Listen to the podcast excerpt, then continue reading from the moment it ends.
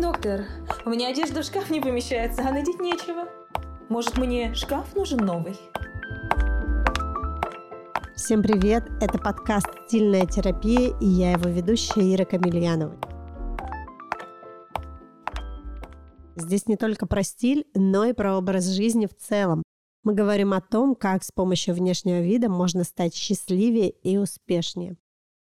В третьем эпизоде подкаста я хочу поговорить про ваши главные страхи при смене имиджа. Приходят люди, говорят, боюсь, сука, меняться, вот страшно, прям пиздец. Я говорю, а что страшного-то, господи? Пошел, переоделся, красивый, классный, пошел дальше покорять мир. Я самая обаятельная, привлекательная, все мужчины сходят по мне с ума. Оказалось, что таких людей полно, тех, кто боятся менять свой внешний вид. Как мы это выяснили, у меня есть курс «Стильная терапия», на нем у меня есть коуч-сессия с психологом, и на какой-то из коуч-сессий пришла девушка, которая сказала, а я боюсь переодеваться, потому что меня обсмеют родственники. И потом мы с моим психологом а, обсудили этот момент и поняли, что страхи есть, и их гораздо больше. Я сделала у себя в соцсетях, в Инстаграме опросник, что мешает вам изменить свой внешний вид к лучшему? Чего вы боитесь? И выписала и проанализировала самые главные страхи, и сейчас вам о них расскажу. Ой, надо мной будут смеяться родственники и друзья. Вот это вообще просто, блядь, самое любимое. Как происходит? А, начинаю разговаривать с человеком, ну, там, со знакомым, у меня-то клиенты уже приходят в основном все терапевтированные, ну, то есть у них все в порядке, над ними никто не смеется, а они как бы замечательно, главное, чтобы сами себя чувствовали в этом, поэтому я их уже спрашиваю только, комфортно ли вам. Очень давно ко мне приходили люди, с которыми я прям терапию проводила, и я им прям выдавала скрипты, что отвечать, если вдруг над тобой будут потешаться подруги. Дешевка. Ты дешевый подлец, ты дешевка. Что отвечать? Да нахер слать их просто, блядь. Но я им прям действительно говорила. Если ваша подруга скажет, что ты, Галя, на себя тут напялила, какую-то юбку зебра с серым пиджаком, что за хрень? У тебя красивые были костюмчики, худи с джогерами, вот их и носи. Зачем ты выпендриваешься? Я прямо учила говорить, что мне нравится, я в этом выгляжу роскошно, Потому что на самом деле этот вопрос не про стиль, и этот вопрос не про моду. Это вопрос про то, как вы выстраиваете свои личные границы. Я даже представить себе не могу, что я буду сидеть, и мне кто-то будет высказывать про мой внешний вид. У меня последний раз было такое пять лет назад. Родственница из деревни начала мне прямо по косточкам разбирать, что и как на мне не так надето. Но я просто встала, сказала «всего доброго» и вышла. А все почему? Потому что у меня четко определены личные границы, и я знаю, что со мной так нельзя. Я смотрю на себя, и в зеркале я себе нравлюсь. Еще, кстати, прикольное упражнение, которое я вам сейчас дам. Например, мне девчонки говорят, вот я приезжаю к родственникам в деревню, они начинают надо мной смеяться. Я говорю, кто над тобой начинает смеяться? Тетя Груня Доярка, которая работает всю жизнь на этой работе, на продуваемом всеми ветрами дворе, и ни разу в жизни не покидала родного села? Или тетя Галя из Сельпо потешается над твоим внешним видом? Я ей говорю, может быть, ты будешь уже обращать внимание на тех, кто для тебя авторитет? На красивых, богатых, успешных людей, которые что-то сделали в этой жизни. Зачем ты обращаешь внимание на тех, чья жизнь тебе не нравится? Кстати, еще классный момент. У меня есть э, ученики, молоденькие девочки, которые рассказывают, что их внешний вид формировали родители, причем не лучшим образом, а в осуждающем ключе. Особенно мне запомнился момент, когда девушка говорит, я показываю своей маме брюки, и мама говорит мне, но это не для наших фигур, дочь. То есть она уже себе придумала, что у нее какая-то не такая фигура и переложила это ощущение на дочь. Я дочери говорю, вы в следующий раз скажите ей, ну, может, не для ваших фигур, но для наших-то нормально. Что касается меня, Моя мама всегда поддерживала мои эксперименты с одеждой. Моя мама, во-первых, э, шила себе и нам э, одежду по бурде. Росла в 90-е, практически ничего хорошего не продавалось. Ну, там где-то в конце, может быть, хлынули потоки замечательной китайской одежды на рынке. Но вообще я очень любила вещи, которые шила мне мама. Я занималась вот этой вот хреновней, как это сейчас называется, апсайклинг когда ты шьешь одежду из другой одежды? Нихуя не понял. Ну, очень интересно.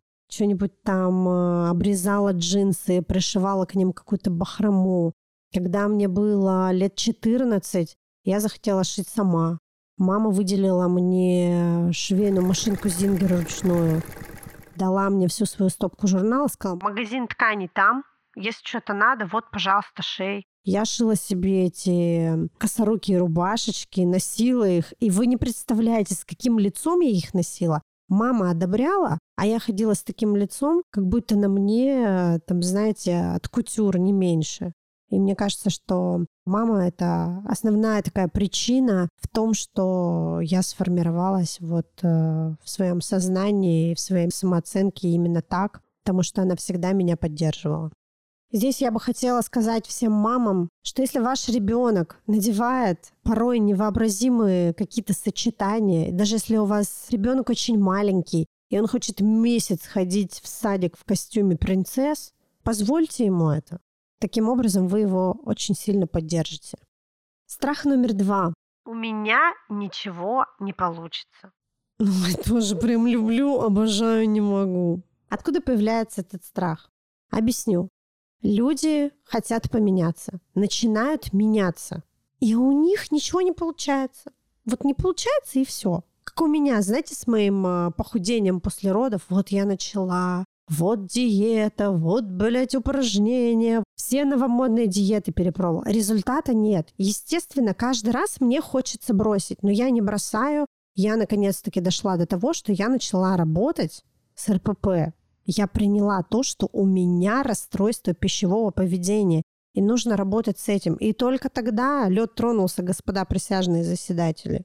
А вы тут, значит, сходили, переоделись один раз, не понравилось, переоделись второй раз, не понравилось, и все бросили. Это так не работает. Навык формируется в практике. Вот когда переоденетесь 50 раз, на 51 уже получится клево, я вас уверяю. И в конце концов не ошибается тот, кто ничего не делает. Не попробовав, ты не узнаешь, как ты мог выглядеть и стать э,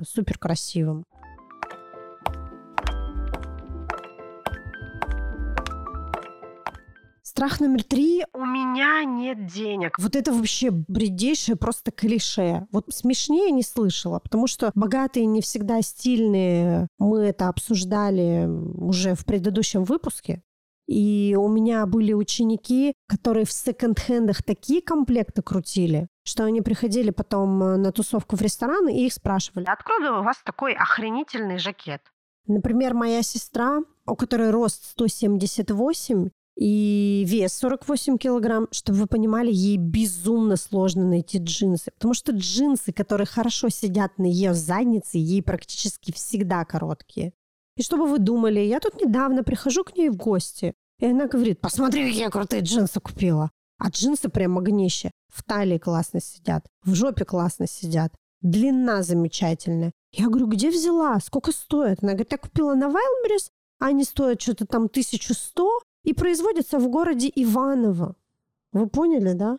А вы тут ходите и ноете, как у вас денежек нет. Хотя вот джинсы можно купить э, за тысячу рублей. И там такая кондовая джинса, что вы можете минимум два года их носить, а то и десять, и они не развалятся, и ничего с ними не будет. Поэтому страх, что у вас э, не получится, потому что у вас нет денег, это вообще даже и не страх. Мы уже с вами обговорили, что можно найти классные, качественные вещи за небольшой ценник. А чтобы понять, как их выбирать, вернитесь к предыдущему выпуску и еще раз послушайте про насмотренность. Еще один крутой страх. Мне некуда в этом ходить. Вот тоже бывает, э, пишут мне девчонки в соцсетях. У меня такая жизнь, день сурка, дом, работа, санаторий, дом, работа, крематорий. Куда мне это все нахрен носить? Я вам искренне советую начинать с домашней одежды. Вот с домашней. Даже если вы IT-специалист, и работаете из дома, и выходите из дома, там, я вообще не знаю, куда можно выйти из дома, потому что сейчас уже все привозят. Самокат привезет тебе там продукты, доставка привезет тебе э, еду, привезут вообще все. Ну, окей, на стрижку вы собрались. Вот вы вышли там один раз в месяц из дома. Но женщине жизненно необходимо чувствовать себя красивой. Даже вот вы идете дома, а у вас висит где-то зеркало, вы все равно идете мимо и мельком бросите туда взгляд. Вот отвечаю, потому что я всегда так делаю. И сестра моя так делает, и мама моя так делает. У меня даже сын так делает. Он вообще любит в зеркало кривляться. Поэтому женщине жизненно необходимо чувствовать себя красивой. Чувствовать себя красивой не для кого-то другого, а для себя. И когда вы говорите «мне некуда это носить», вы думаете не о себе, вы думаете о других людях. Как они увидят вас красивой? Да главное, чтобы вы видели себя красивой. Чтобы у вас была приятная мягкая ткань. Чтобы она красиво выглядела. Чтобы вы любовались собой. Вот даже у меня бывает момент, когда я весь день хожу без макияжа. У меня просто там условно причесанная голова и костюм худи-джоггера. А вечером в 9 часов у меня вебинар для юристов. Что я делаю? Я иду, делаю более замысловатую укладку. Я крашусь, я надеваю пиджак. И я наношу парфюм, потому что так я чувствую себя увереннее в себе. Хотя муж мне говорит, Ира, нахрена ты брызгаешь парфюм? Все равно тебя никто не понюхает. Я говорю, ну я же чувствую. Поэтому заканчивайте уже переводить всю испорченную одежду, которую вы стесняетесь надеть свет в категорию домашней, Выбрасывайте хренам собачьим все эти джогеры с вытянутыми коленками и джинсы с дыркой на заднице. Вот этот страх не буду стебать, потому что он действительно важный. Не могу привыкнуть к новому телу. Это история про женщин, у которых, например, только что родился ребенок, или вследствие какой-то болезни они очень сильно похудели или набрали вес. И выглядеть стали иначе. И весь их гардероб теперь им не подходит. Например, касаемо девушек, которые недавно стали мамой. Тело меняется вообще кардинально. Мне рассказывали истории перед тем, как у меня родился ребенок, что у девчонок даже размер ноги становится другой. Она говорит, блядь, я уже больше не влезаю в свои туфли, куда мне теперь девать все эти Диор? Ну и получается, что в брюки ты не влезаешь, грудь у тебя либо усохла, либо вываливается, и вообще невероятно сложно отказаться от того, что у тебя сейчас другой размер. Что хочу посоветовать? Не уходить вот в эту тему с бесконечными серо-буро-козявчатыми трикотажными костюмами, потому что удобненько с ребенком гулять. И если он соргнет, то ничего не будет видно, потому что цвет и так серо-буро-козявчатый. Тут нужно понимать, что вы сами в первую очередь женщина. Да, вы можете и обязаны выбирать удобное, но вы можете выбрать, к примеру, не один, а два костюма.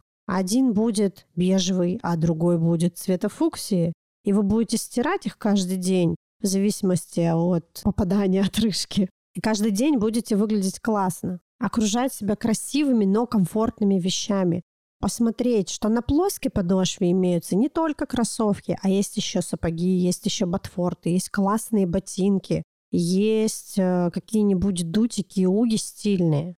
Кстати, хочу сказать, что у меня 80% заказчиков просят при формировании гардероба включать туда обувь на плоской подошве. И далеко не все из них молодые мамы. Сейчас очень много людей жаждут удобства. И дизайнеры их слышат и делают удобные красивые модели. Молодая мама может выглядеть классно. Главное – практика. Когда я делала опрос про страхи, я выявила вот этот вот один страх, и работать с ним следует с психологом, очень советую в терапии. Девушка написала в окно «Боюсь выглядеть красивой». Я сначала такая, «А что, блядь, ты боишься выглядеть красивой? Что это за пафос у меня тут? Я красивая и боюсь выглядеть еще красивее. А потом до меня дошло, что, скорее всего, она боится повышенного мужского внимания. И я написала ей в личку, я говорю, вы боитесь мужского внимания? Она говорит, да. И тут вот это вот сошлось, что я правильно ее поняла. И я поняла, что она боится излишнего мужского внимания. И потом я общалась с своим психологом, она говорит, это очень распространенный страх, что женщины носят вот эти вот все балахоны, чехлы для танка в любом совершенно размере, возрасте и росте, потому что просто боятся повышенного мужского внимания. Откуда это идет? Возможно, какое-то насилие, какая-то агрессия была в жизни со стороны мужчин. Возможно, это было у мамы. И мама потом воспитывала дочь в таком ключе из серии «Да мужикам от нас одно надо, Никогда не ведись на их предложение, иначе все, пиздец, апокалипсис, э, сдохнешь, умрешь. Но это не точно. И вот дочь росла в таком страхе.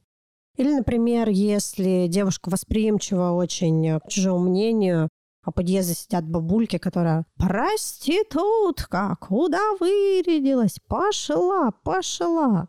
В данном случае если у вас присутствует этот страх, если вы почекали сейчас по всем страхам себя и нашли в себе этот, я вам искренне советую обратиться в терапию.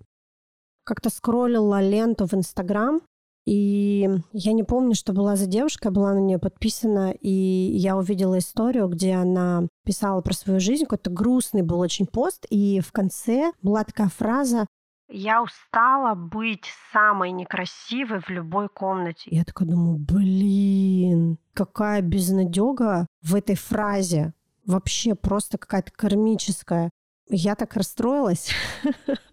В этот день тут же я посетила психолога, она меня, конечно же, подлечила. И я поняла, что мой девиз по жизни отныне – я не устаю быть самой красивой в любой комнате. И вам советую тоже погрузить себя в это ощущение – Потому что когда вы улыбаетесь и чувствуете себя классно, вы будете самой красивой в любой комнате. И вокруг вас девушки тоже будут невероятно красивыми. Еще, кстати, хотела сказать, что вас формирует окружение. Если у вас такое, знаете, а, немножечко крысиное окружение, где вы встретились друг с другом, там, пять человечков, и поперемывали кости кому-нибудь там шестому, то у вас всегда будет грызть вот этот вот э, червячочек сомнения, что вот я сейчас уйду, а меня также обсудят. И вы все время будете чувствовать себя немножечко неду.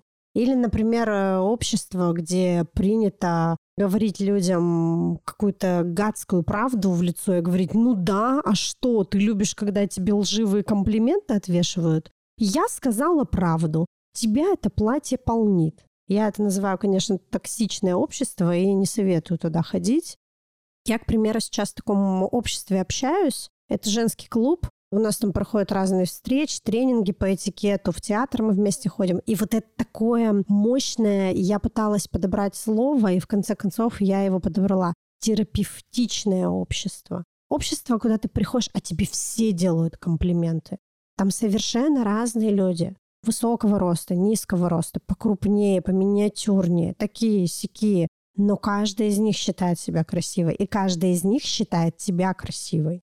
И они говорят тебе об этом, они говорят, «А, как ты классно выглядишь. И тебе в ответ хочется сказать им тоже что-нибудь хорошее.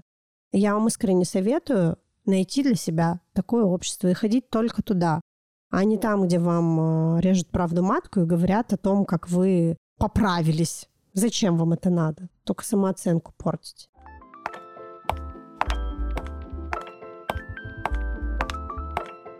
Упражнение на сегодня.